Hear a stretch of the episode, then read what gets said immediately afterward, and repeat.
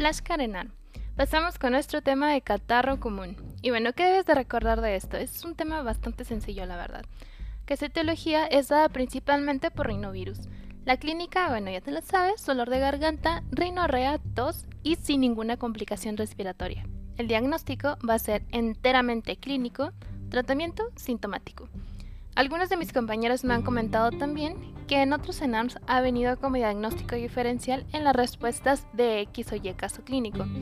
También recuerda que es necesario conocer que la presencia de rinorrea más tos sin ninguna otra sintomatología o clínica es un catarro común hasta no demostrar lo contrario.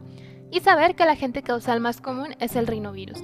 Esto nos va a ayudar a descartar otras opciones de respuesta en nuestros casos clínicos para hacer un adecuado diagnóstico.